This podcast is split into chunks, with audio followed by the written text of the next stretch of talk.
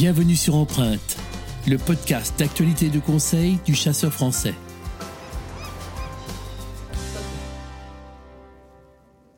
Bienvenue sur Empreinte, le podcast du chasseur français. Je suis Tancred de la Morinerie et aujourd'hui nous recevons Pierre Dubreuil, le directeur général de l'Office français de la biodiversité. Et nous allons passer plus d'une demi-heure avec lui pour mieux connaître justement les missions de cet organisme. Donc bienvenue avec nous alors, est-ce qu'on peut rappeler déjà à quel moment a été créé ce qu'on appelle l'OFB, puisque c'est euh, en fait la fusion de l'AFB et de l'ONCFS, donc à la fin de l'année 2019. Est-ce que vous pourriez nous rappeler brièvement justement comment ça s'est passé, d'autant plus que c'est vous qui avez piloté euh, ce rapprochement? Bonjour, bonjour à tous. Écoutez, l'Office français de la biodiversité est un établissement nouveau qui, comme vous l'avez dit, est né le 1er janvier 2020 il est issu d'une loi, la loi du 24 juillet 2019, qui a organisé la fusion de deux établissements publics qui existaient, l'AFB et l'ONCFS, qui se sont regroupés, qui étaient des établissements à peu près de taille équivalente, en un seul, cette OFB qui euh, regroupe 2800 agents. Alors euh, justement par rapport à, cette fusion, quelles sont les missions en fait nouvelles qu'on pourrait attribuer à l'OFB par rapport à ce que faisait l'ONCFS, qui était bien connu des chasseurs par exemple? Alors, il y a à la fois du nouveau et il y a aussi de la prolongation. C'est-à-dire qu'il euh, faut bien euh, comprendre que l'OFB reprend les missions des anciens organismes, et notamment, je parle aux chasseurs notamment, euh, les missions de l'ONCFS sont maintenues dans l'OFB. Notamment, on va en parler peut-être plus précisément, celle de police de la chasse, celle de délivrance du permis de chasser. Tout cela, c'est encore à l'OFB comme c'était à l'ONCFS. Alors évidemment, les missions évoluent dans un contexte nouveau, puisque l'OFB, c'est pas l'ONCFS, et l'OFB, c'est pas l'AFB, c'est un établissement qui reprend ses missions, mais qui en a de nouvelles, dont la finalité, c'est de mieux protéger la biodiversité. Et c'est-à-dire que euh, tous les acteurs de la biodiversité, et notamment les chasseurs qui sont au cœur de la biodiversité, soient euh, considérés finalement comme des acteurs qui protègent cette biodiversité qui nous est chère. Alors avec une particularité, c'est que vous êtes sous une double tutelle hein, en termes de ministère, donc euh, euh, le ministère de la Transition écologique et aussi le ministère de l'Agriculture. Euh, comment et de l'alimentation. Comment est-ce que vous gérez ça justement avec ces deux ministères? C'est plutôt intéressant d'ailleurs puisqu'il y a une vision, j'allais dire, beaucoup plus large par rapport à vos missions. Oui, en réalité, vous savez, on a deux tutelles, mais on a aussi beaucoup d'autres euh, ministères de correspondance, par exemple le ministère des Affaires étrangères et de l'Europe, le ministère de la Mer, parce qu'on a beaucoup d'enjeux marins. Mais c'est vrai que c'est intéressant d'avoir ce couple transition écologique et agriculture et alimentation. Euh, d'abord parce que l'OFB est un établissement très territorial. C'est-à-dire que euh, nous sommes, c'était le cas de l'ONCFS, hein, c'est aussi cette identité qui est forte à l'OFB, 13 les pieds dans la glaise. C'est-à-dire qu'on a sur les 2800 agents, 1900 qui sont des agents territoriaux, qui sont des, dans les services départementaux, parfois même dans des territoires où il n'y a pas d'autres agents publics qu'eux-mêmes. Donc, on a cette identité forte et euh, ça rime évidemment euh, avec le ministère de l'Agriculture et de l'Alimentation, qui est un ministère très ancré dans les territoires par les agriculteurs, euh, notamment, mais pas seulement. Et puis aussi parce que la, notion de, de biodiversité de l'alimentation, c'est un sujet extrêmement liés. Bien se nourrir, comment se nourrir, c'est un sujet d'actualité d'ailleurs. Donc euh, vous avez raison, cette double tutelle a du sens. Quant à la transition écologique, euh, inutile de vous dire que le sens est évident, puisqu'il s'agit quand même de mieux protéger la nature et de faire en sorte que l'homme vive mieux avec la nature. Enfin, c'est une transition qui, je pense, aujourd'hui prend aussi pas mal de sens avec la crise que nous vivons. Alors justement, un de vos partenaires principaux, ce sont les chasseurs, en tout cas par le biais de la Fédération nationale des chasseurs, des fédérations départementales ou régionales. Je me souviens très bien qu'il y a eu un moment des tensions, des contentieux en tout cas avec euh, l'ONCFS et, les chasseurs. Euh, euh, maintenant, ça se passe beaucoup mieux, non? Ah oui, en tout cas, l'OFB, c'est la maison des chasseurs, comme d'autres, des agriculteurs, de tous les usagers de nature, des pêcheurs. donc, moi, je tiens, c'est le projet que qu'on m'a confié celui que je porte et qui m'intéresse de porter, c'est de faire en sorte que le dialogue avec les représentants du monde de la chasse soit actif, direct, parce qu'on peut ne pas être d'accord sur tout, on n'a pas la même position. Il y a l'association des chasseurs, il y a l'établissement public, mais euh, je souhaite qu'on dépasse à la fois les contentieux passés que vous évoquez qui, sont derrière nous, et euh, que les relations soient apaisées. Alors d'abord, je veux vous dire que les chasseurs sont dans la gouvernance de l'OFB, c'est-à-dire que certes, Il y en a beaucoup moins qu'à l'ONCFS. Et c'est l'une des nouveautés, c'est qu'il euh, y a eu un transfert de mission et aussi en contrepartie, il y a eu dans la gouvernance moins de chasseurs. Euh, ils sont aujourd'hui trois représentants de la FNC sur 43, donc c'est très peu. Alors ils s'en sont plaints à plusieurs reprises. Oui, mais ça, c'est, je veux dire, c'était un accord, c'était le sens de la création et de la fusion. Euh, la contrepartie, c'est que, le monde de la chasse associatif a gagné beaucoup de missions, d'argent, je pense qu'on va parler des co-contributions. Donc il y a des contreparties, c'est un accord. Mais euh, moi, à titre personnel, j'entretiens d'excellentes relations avec la Fédération nationale des chasseurs, dont je considère qu'ils sont les représentants officiels du monde de la chasse. Plus d'un million de chasseurs, c'est pas rien.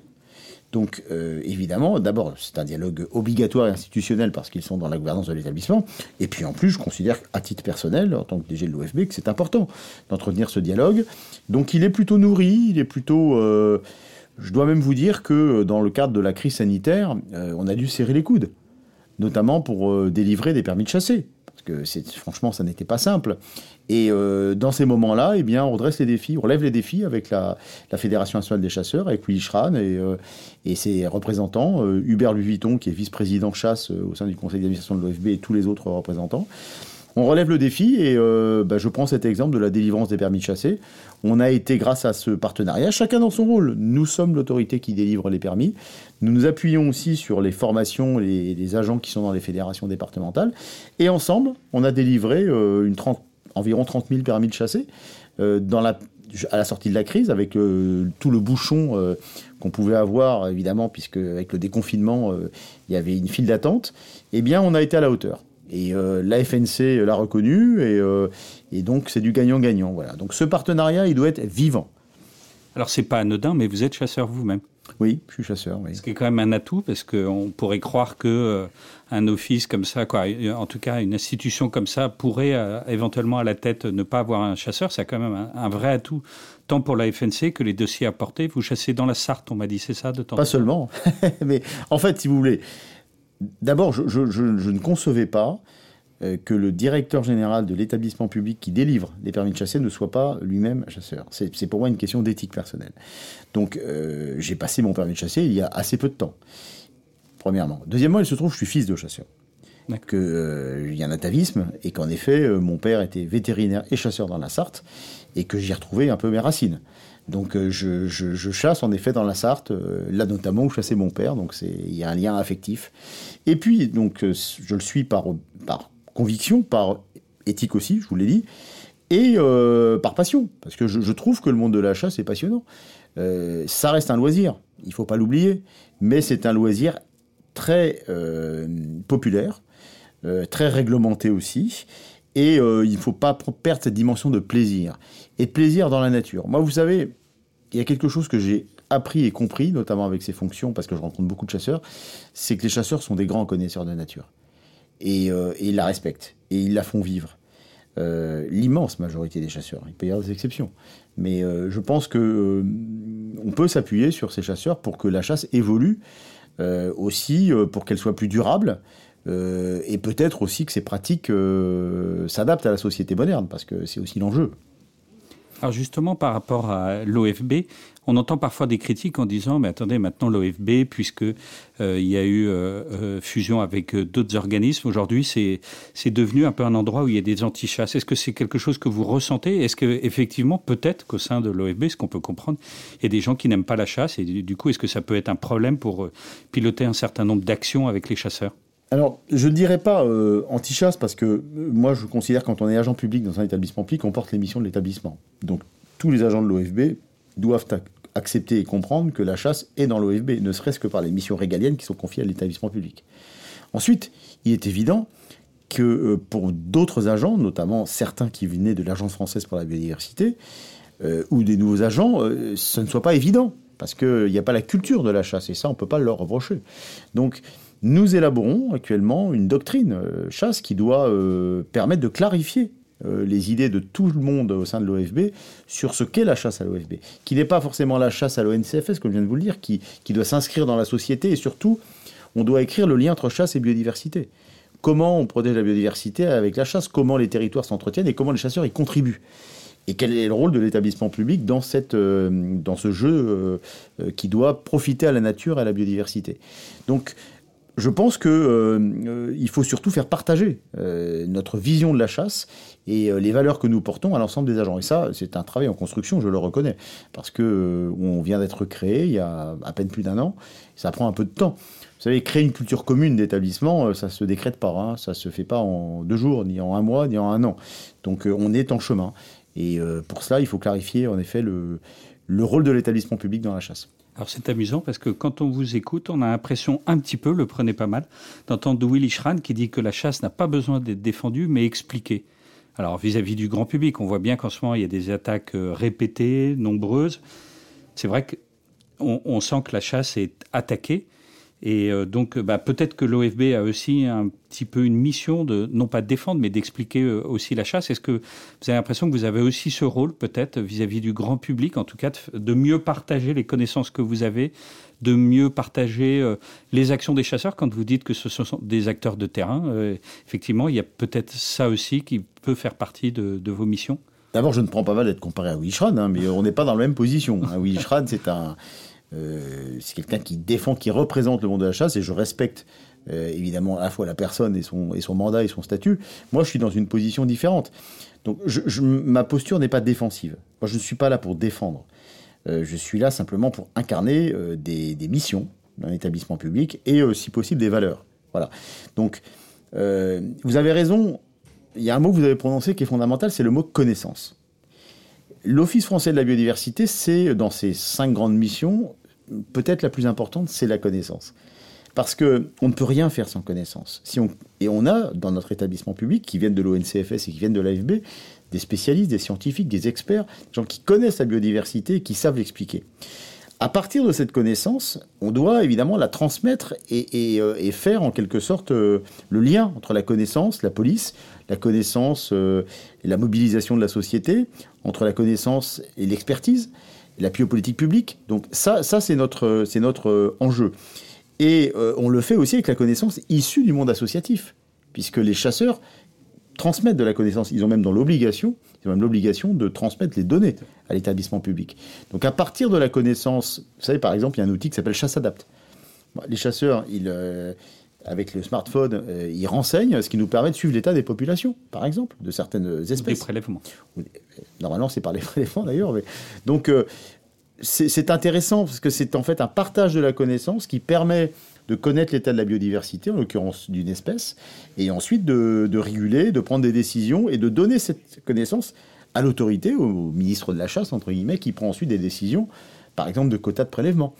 Tout ça, c'est vraiment intéressant parce qu'on on voit l'utilité de chaque acteur du monde de la chasse, qui contribue euh, par son activité à à faire de la donnée, à produire de la donnée, l'établissement public qui la collecte, qui l'exploite et qui est l'établissement de la connaissance, et ensuite l'autorité politique qui prend des décisions. Donc vous voyez que tout, chacun a son rôle euh, lorsque le cercle est vertueux. Alors justement, nos auditeurs vont peut-être être surpris, mais parmi les missions qui auraient été abandonnées, ou en tout cas négociées afin que l'OFB puisse dégager plus de temps, désormais l'OFB ne s'occupe plus du contrôle des plans de chasse, ne surveille pas la chasse euh, sur autrui, et on me dit que parfois les agents de l'OFB ne travaillent pas le dimanche. Alors qui est, sur place le dimanche? Alors je vais prendre vos questions dans l'ordre. D'abord, les agents de l'OFB euh, ne peuvent pas tout faire parce qu'ils sont 1900 sur le terrain et euh, la demande est très forte et les missions sont très importantes. Donc il nous a fallu prioriser. Prioriser, ça veut dire que euh, dans les missions de police que vous évoquez, il y a en effet des choses qu'on a décidé d'abandonner. Par exemple, le contrôle des plans de chasse, vous avez tout à fait raison, et d'arrêter les contrôles de chasse sur autrui. Parce qu'il nous semble que ça n'est pas la priorité. Nous avons mis l'accent sur la sécurité à la chasse, sur la lutte contre le braconnage, qui euh, est toujours euh, important. D'ailleurs, euh, entre parenthèses, y compris pendant la crise sanitaire et la pandémie où nos agents ont été confinés, mais rapidement déconfinés pour pouvoir lutter contre des actes de braconnage dans certains départements. Je pense notamment à la Savoie, ou de savoie où on a dû mettre fin à des activités de braconnage. Ça, c'est une parenthèse. Ça a été plus nombreux pendant un déconfinement? Je ne dirais pas que c'est plus nombreux parce que je n'ai pas de données statistiques pour vous le dire. mais ce qui est certain, c'est que théoriquement, les, les, humains étaient confinés pendant cette période, mais on a quand même constaté des cas de braconnage. Et d'ailleurs, qu'on a pu, euh, euh, auquel on a pu mettre fin grâce aux chasseurs, puisque finalement, c'est un réseau de renseignement aussi, des chasseurs, qui sont très utiles. Euh, parenthèse fermée. Donc, en effet, vous avez raison, nous, priorisons. Et la priorité des priorités, c'est la sécurité à la chasse. il y a beaucoup moins d'accidents de chasse, notamment d'accidents mortels qu'avant. et, la décroissance est très importante depuis un certain nombre d'années. et tant mieux, on ne peut que s'en féliciter. Mais il y a encore trop d'accidents mortels, même, et quand bien même il y en aurait aujourd'hui, on compte la dizaine, voire moins. je ne fais pas de, euh, je ne vais pas vous donner les derniers chiffres euh, de l'année euh, bilan, puisque bientôt nous communiquerons à ce sujet, mais en tout cas, on est sur une tendance de décrue. Mais il y aura toujours trop d'accidents mortels dès lors qu'il y en aura un. Donc nous devons lutter contre ces accidents mortels, sachant que 99% des accidents mortels sont liés à des fautes de sécurité élémentaires la base finalement de ce qu'on apprend lors du permis de chasser. Donc comprenez que pour nous c'est l'absolue priorité, c'est euh, d'améliorer la sécurité à la chasse. Donc raison pour laquelle on ne peut pas tout faire et on, on, sur des priorités. S'agissant de votre question de la présence le week-end, c'est une question très importante parce qu'à l'ONCFS, en effet, les agents étaient présents le week-end et à l'AFB c'était pas le cas. Donc euh, nous sommes dans une phase de construction. Moi ma volonté c'est que les agents soient présent, ou en tout cas euh, potentiellement présent le week-end, c'est-à-dire qu'il euh, y a une permanence le week-end. C'est pas, je passe les détails, c'est très compliqué à mettre en œuvre pour un tas de raisons. Sachant que à l'ONCFS, ils le faisaient sur la base du volontariat, voire du bénévolat. Or moi, je veux professionnaliser ça et faire en sorte que ces astreintes soient des véritables astreintes des agents le week-end. Soit pour des opérations de contrôle massives, et notamment de contrôle de sécurité à la chasse, comme je viens de le dire. Et ça, ça, ça continue, ça s'organise. Euh, et ça n'a pas arrêté hein, depuis la création de l'OFB. Mais je veux pérenniser cette présence des agents le week-end et aussi tout simplement de permanence. Alors il faut qu'il y ait un agent de l'OFB joignable le samedi et le dimanche en permanence. En gros, l'OFB, une personne, en l'occurrence ça sera un binôme, un numéro de téléphone. Alors vous avez parlé des, missions qui sont abandonnées ou en tout cas dans lesquelles vous êtes moins présent. En revanche, sur le permis de chasser, euh, désormais c'est l'OFB euh, euh, auquel on a confié quand même le permis de chasse. C'est-à-dire qu'aujourd'hui c'est une vraie mission alors qu'elle était partagée jusqu'à présent. non, on est toujours. c'est-à-dire qu'on on a toujours la mission de délivrance du permis de chasser. par contre, c'est quelque chose qu'on fait, notamment les formations, avec les agents des fédérations départementales de chasse. C'est vous qui pilotez ça désormais Nous, on délivre. C'est-à-dire qu'on euh, délivre, on fait passer, on a 28 inspecteurs du permis de chasser à l'OFB qui, qui, font passer l'examen. Donc c'est nous, euh, l'autorité euh, habilitée à faire passer l'examen, mais la formation en amont se fait avec les fédérations départementales des chasseurs. Donc c'est là que nous avons un partenariat avec eux. Ensuite, nous prenons nos responsabilités et ce sont nos inspecteurs, comme pour le permis de conduire, qui délivre et qui ensuite donne le précieux sésame aux chasseurs, euh, qui est le permis de chasser.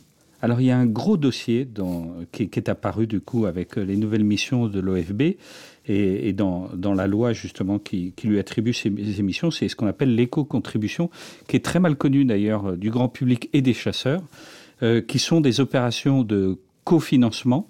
Euh, et en fait, il y a 5 euros pour décrire ça, mais on va revenir ensemble dessus.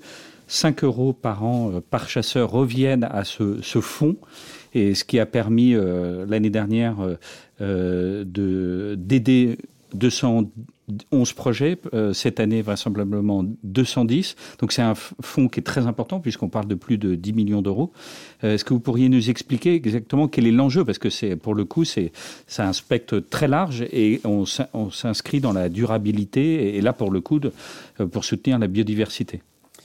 C'est une nouveauté, l'éco-contribution, c'est une création de la loi qui crée l'OFB. Euh, vous avez raison, c'est un pari. C'est le pari euh, de, par cette euh, manne financière à laquelle, je le répète, comme vous l'avez dit, contribuent les chasseurs. Chaque chasseur, avec son permis, donne 5 euros. L'État en met 10. Et cet ensemble, c'est 15 euros, finalement, ce qui donne quand même une somme de plus de, de 10 millions 11 euh, millions d'euros environ, ça dépend du nombre de chasseurs, hein, puisque c'est indexé sur l'évolution du nombre de permis, bien entendu. Cette manne permet de financer des projets, et ces projets, la loi demande qu'ils contribuent directement, et j'insiste, directement à la biodiversité. C'est-à-dire que, très concrètement,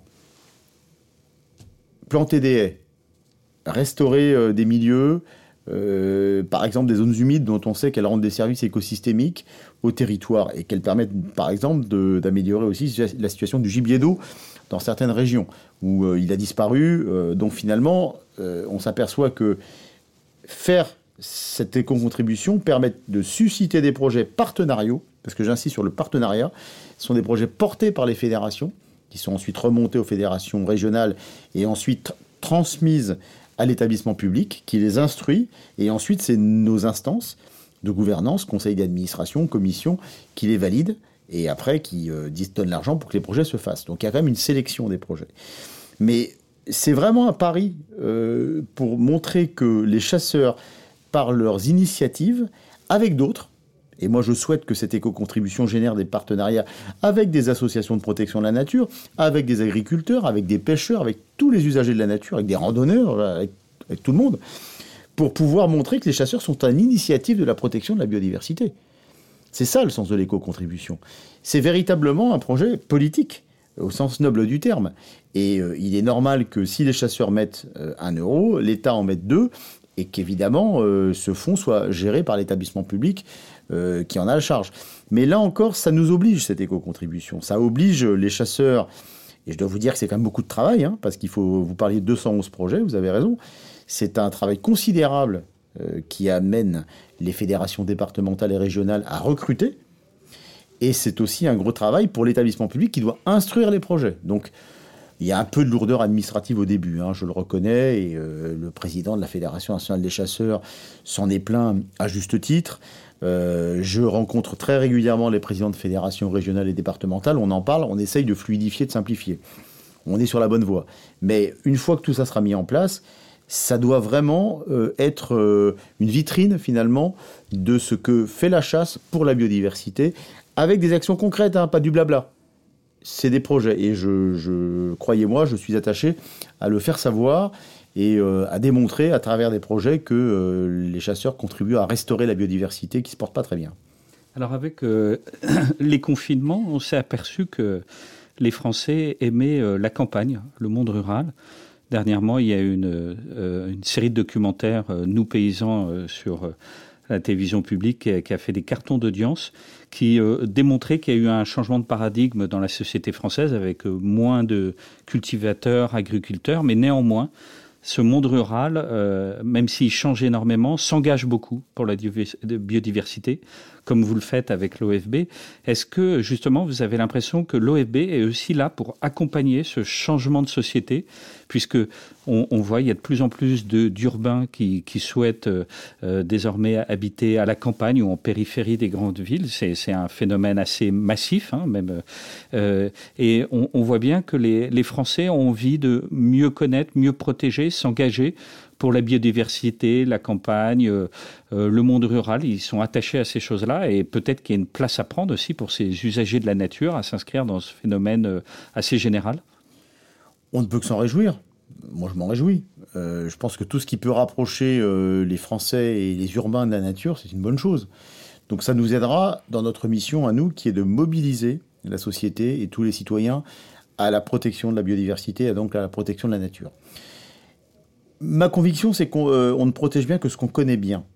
Et euh, il y a quand même une grande ignorance euh, de la part de beaucoup d'urbains, hein, parce que c'est une histoire. Hein, nous venons tous, sommes tous fils de paysans, arrière-petits-fils de paysans. On, connaît, on avait tous des racines rurales. Cette filiation s'est un peu délitée dans le temps. Et les urbains, aujourd'hui, ont parfois oublié comment fonctionne la nature, ont oublié la connaissance des espèces, des milieux. Euh, donc on a un véritable enjeu de, reconquête finalement de la connaissance de la nature. Et vous avez raison, je, le pense comme vous, il y a un mouvement qui est en train de, s'enclencher. Attention, enfin, moi je dis, c'est sans doute une néo-ruralité, une nouvelle ruralité, tant mieux, mais il faut qu'elle soit respectueuse euh, de la nature et qu'elle passe par la connaissance de la nature. Il ne s'agit pas d'aller recoloniser la nature, parce que là on referait les mêmes erreurs. Vous savez que l'une des, principales causes de l'érosion de la biodiversité en France, je parle de la France, je ne parle pas du monde là, hein, c'est l'artificialisation des terres. Donc c'est la première cause. Un département comme le Var, en 10 ans, de terres productives, agricoles, ont été artificialisées à cause de l'étalement urbain, à cause de mauvais choix de projets qui, à mon avis, euh, enfin, dont on se rend compte aujourd'hui qu'ils n'étaient pas bons pour la nature. Donc finalement, euh, si ce mouvement consiste à réhabiter la nature mais en la comprenant et en la respectant, ça va bien. Il ne s'agit pas de refaire les mêmes bêtises qu'on a faites dans les villes à la nature. Donc c'est un point de vigilance, mais en tout cas l'OFB est évidemment fera sa part du, travail pour sensibiliser et accompagner ce mouvement. Alors il y a quelque chose de très important, c'est la collecte de connaissances, voire de, projets scientifiques que pilote euh, l'OFB. Euh, donc vous continuez ce que vous faisiez sur, alors là, les, le tracking de la sarcelle d'hiver. Il, y avait des, dizaines d'études qui sont menées au quotidien euh, par les agents de l'OFB ou, les scientifiques avec lesquels ils travaillent. On, certains journalistes euh, cinégétiques ont, s'amusé parfois de certaines études. Moi, je me souviens d'une étude sur le hamster d'Alsace qui était certainement très utile, mais à l'époque, euh, on disait qu'elle était un peu financée par euh, l'argent des chasseurs. bien évidemment, le hamster d'Alsace n'est pas chassé. Mais est-ce que vous vous reportez peut-être sur plutôt des espèces chassables ou vous continuez ces activités autour de, l'ensemble de la biodiversité où il y a un recentrage plutôt sur les espèces gibier? Non? Non, on est surtout, euh, on va devoir faire un travail en effet pour euh, réinterroger notre euh, recherche, connaissance sur les espèces, mais on va continuer à faire des travaux de recherche sur des espèces et pas seulement chassables. Enfin, vous savez, on, a, produit, on a produit un livre récemment sur la gélinote des bois. on finance des études sur la bécasse, sur la bécassine. Donc évidemment, on va continuer ça. Parce qu'on voit bien quand même que pour les chasseurs, ce qui leur manque parfois pour défendre euh, leur position, surtout vis-à-vis de l'Europe, c'est de temps en temps d'avoir de réelles données. Alors c'est vrai que vous, vous maîtrisez ça très bien parce que vous avez dirigé le Muséum d'histoire naturelle, mais on voit bien l'embarras ou en tout cas la difficulté euh, des, chasseurs, par exemple, à défendre, euh, de continuer d'avoir quelques prélèvements sur le courlis cendré, la barge à queue noire. Et euh, le président de la FNC le dit, il dit euh, il faut s'attendre à des mauvaises nouvelles dans les années qui viennent. Bah, D'abord, euh, il y a des réglementations européennes dont la France est tributaire, hein, donc c'est pas nous qui les décidons. sur certaines espèces, comme vous le savez, loi cendrée, bon, enfin voilà, on applique. donc évidemment, l'établissement public ne saurait s'en exonérer. je rappelle que c'est le ministre de la Chasse aussi qui prend ensuite des arrêtés pour fixer les quotas de prélèvement et interdire ou pas telle espèce en fonction des directives européennes. Donc c'est tout un des chevaux juridiques qui fait que euh, nous devons nous inscrire dedans. Au-delà de ça, votre question pose aussi le sujet de la gestion adaptative. Parce qu'en fait, euh, c'est ça qui est au cœur aussi euh, de la réforme. C'est pas la culture française, la gestion adaptative. Il faut le, il faut le dire, puisque c'est plutôt une culture anglo-saxonne assez pragmatique, mmh. finalement, où on se dit une espèce se porte bien, on peut la chasser, une espèce porte moins bien, on arrête de la chasser, on attend qu'elle se porte mieux. C'est ça. Euh, il se trouve Par que. Ailleurs, à chaque fois qu'il y a éventuellement une suspension, même temporaire, d'une espèce en France, la bernache cavran, le tadorne de Belon, si l'espèce s'améliore, il est très rare qu'on revienne sur ça sur les moratoires, par exemple. Vous avez raison, vous avez raison. C'est un débat d'ailleurs. Après, au ministre. Peut-être que les Britanniques, en tout cas, si vous pensez à eux, ou les Américains sont plus pragmatiques. Ils n'hésitent pas à revenir. C'est ce que je vous dis. C'est ce que je vous dis. C'est-à-dire qu'on peut très bien avoir des espèces non chassables qui deviennent chassables à la faveur de, des populations. Bon, c'est pas, c'est moins dans la culture française. Moi, ce que je souhaite, c'est que surtout euh, il y ait une objectivation de la connaissance. C'est-à-dire que la gestion adaptative puisse s'appuyer sur des vraies données, des données qui je, pourfends euh, l'opposition entre la science des chasseurs et celle des écolos euh, ou celle euh, et celle de l'État. On n'est pas dans la science, c'est pas une opinion. La science, ce sont des constats et des faits issus de publications académiques. Donc nous, Office français de la biodiversité, on doit coordonner cette connaissance, faire en sorte que on l'objective. Donc une fois qu'on donne ces données, normalement, on peut connaître l'état d'une population et ensuite euh, permettre à l'État de prendre des vraies décisions. Voilà, sur les espèces que vous évoquez, le courlis cendré, la marge à queue noire, bon, la tourterelle des bois, qui est un sujet compliqué aussi. Euh, notre rôle, c'est de donner, euh, puisque l'État nous le demande. alors, aujourd'hui, on n'y est pas encore, hein, parce qu'il y a des. Je veux dire, il, faut que chacun accepte le fait que la, science doit être objective. C'est difficile, parce que pour l'instant, on a quand même encore des freins à, cela. Donc euh, moi, je suis un militant de cette gestion adaptative, dès lors que tout le monde joue le jeu, que les associations de protection de la nature reconnaissent que lorsque les chiffres leur sont pas favorables, eh bien, il peut y avoir des décisions de l'État euh, qui aillent dans le sens d'ouvrir de, ou d'autoriser des quotas de prélèvement supérieurs, et que les chasseurs acceptent, même si ça va contre leur opinion, que euh, telle donnée conforte l'état d'une population. Voilà. Mais il y a du travail, il y a du chemin à faire encore. Alors, dernière question. On sait que les chasseurs, euh, par leur prise de permis, contribuent partiellement, mais de façon assez significative au budget de l'OFB. on sent qu'il y a une tendance à la baisse hein, du nombre de permis. Donc l'enjeu du recrutement de nouveaux chasseurs, de la transmission est au cœur bah, de, de, l'avenir de la chasse. Comment vous pensez que l'OFB peut accompagner ça et comment surtout vous imaginez des solutions qui seront peut-être comme euh, dans certains pays euh, euh, anglo-saxons ou en Allemagne où il y a moins de chasseurs, mais on reste quand même sur, sur des budgets qui permettent à, tout le monde de, continuer à, chasser et avoir des, des, budgets qui permettent, par exemple, un organisme comme l'OFB de, continuer son activité. Aux États-Unis, il n'y a, pas de baisse de, chasseurs, ils recrutent beaucoup de femmes. Est-ce que vous pensez qu'en France, on peut continuer à avoir quand même un, socle de chasseurs important qui, permet de, continuer comme on fait aujourd'hui oui, vous savez, d'abord, l'OFB n'est pas financé en fait par les chasseurs principalement. L'OFB est financé principalement, par, les agences de l'eau, par, les, redevances. Donc, euh, enfin, notre financement ne dépend pas de la chasse finalement et des chasseurs. Pour autant, moi, je souhaite que le nombre de chasseurs ne diminue pas et que, qu'il y ait même une, un regain euh, et peut-être une diversification, parce que il est vrai que la population des chasseurs est vieillissante, enfin comme nous tous d'ailleurs, mais euh, il faut rajeunir et féminiser. Ça passe par ce que tentent de faire d'ailleurs beaucoup, hein, une, mise en valeur de la chasse, peut-être une évolution des pratiques de chasse aussi pour, pour que les jeunes et les femmes s'y reconnaissent plus. Euh, on peut parler de convivialité. Euh, euh, il y a d'autres types de chasse aussi. Il y a la chasse à l'arc, par exemple, qui est une chasse qui, qui, qui, pour certains, enfin, moi je rencontre beaucoup de chasseurs à l'arc qui, considèrent que c'est une chasse peut-être un peu plus éthique, plus naturelle, plus en rapport avec le monde sauvage, qui laisse plus sa chance à l'animal. On est loin des battus un peu en série. Bon, donc voilà, c'est tout cela est quelque chose sans doute qu'il faut promouvoir et le l'établissement public il jouera son rôle. Hein. Après, euh, euh, c'est un débat, chacun a sa part. Le monde de la chasse associative, parce qu'il doit promouvoir et non pas défendre, comme le dit Willy Schran, mais promouvoir la chasse, ses valeurs, euh, et puis l'établissement public qui doit accompagner aussi peut-être en, ayant un point de vue d'intérêt général, parce que moi ce qui m'intéresse aussi, c'est que les chasseurs soient partout sur tout le territoire, et notamment chasse et ruralité, c'est important.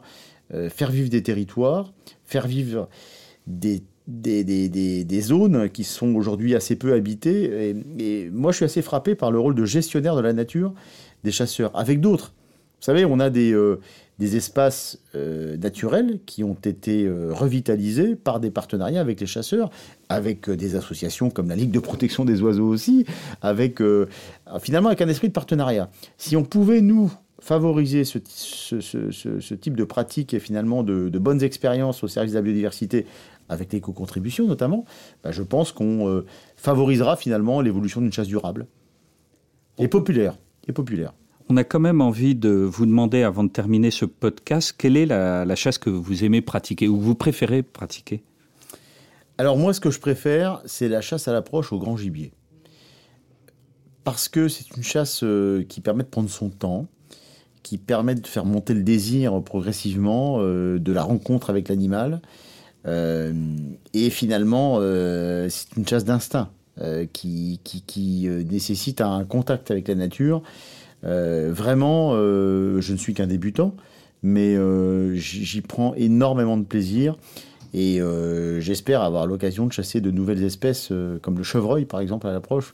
mais en tout cas, chaque fois que je l'ai pratiqué, j'y ai pris un grand plaisir. Alors c'est amusant parce que vous parlez d'une chasse où en fait c'est une des rares, même s'il y en a plein, où on peut choisir finalement de tirer ou pas en présence de l'animal. Euh, on va continuer ces podcasts. Alors là, cette fois-ci, non pas avec vous, mais avec euh, vos agents de l'OFB pendant plusieurs semaines, où on rentrera encore plus dans, les missions de l'OFB, sur la police de la chasse, sur euh, la problématique du loup qui vous est chère. Donc je vous remercie énormément d'être venu dans Empreinte et à très bientôt pour un nouveau podcast. Merci beaucoup. Merci d'avoir écouté Empreinte, le podcast de la rédaction du Chasseur français. N'oubliez pas de vous abonner et de noter nos podcasts sur vos applications.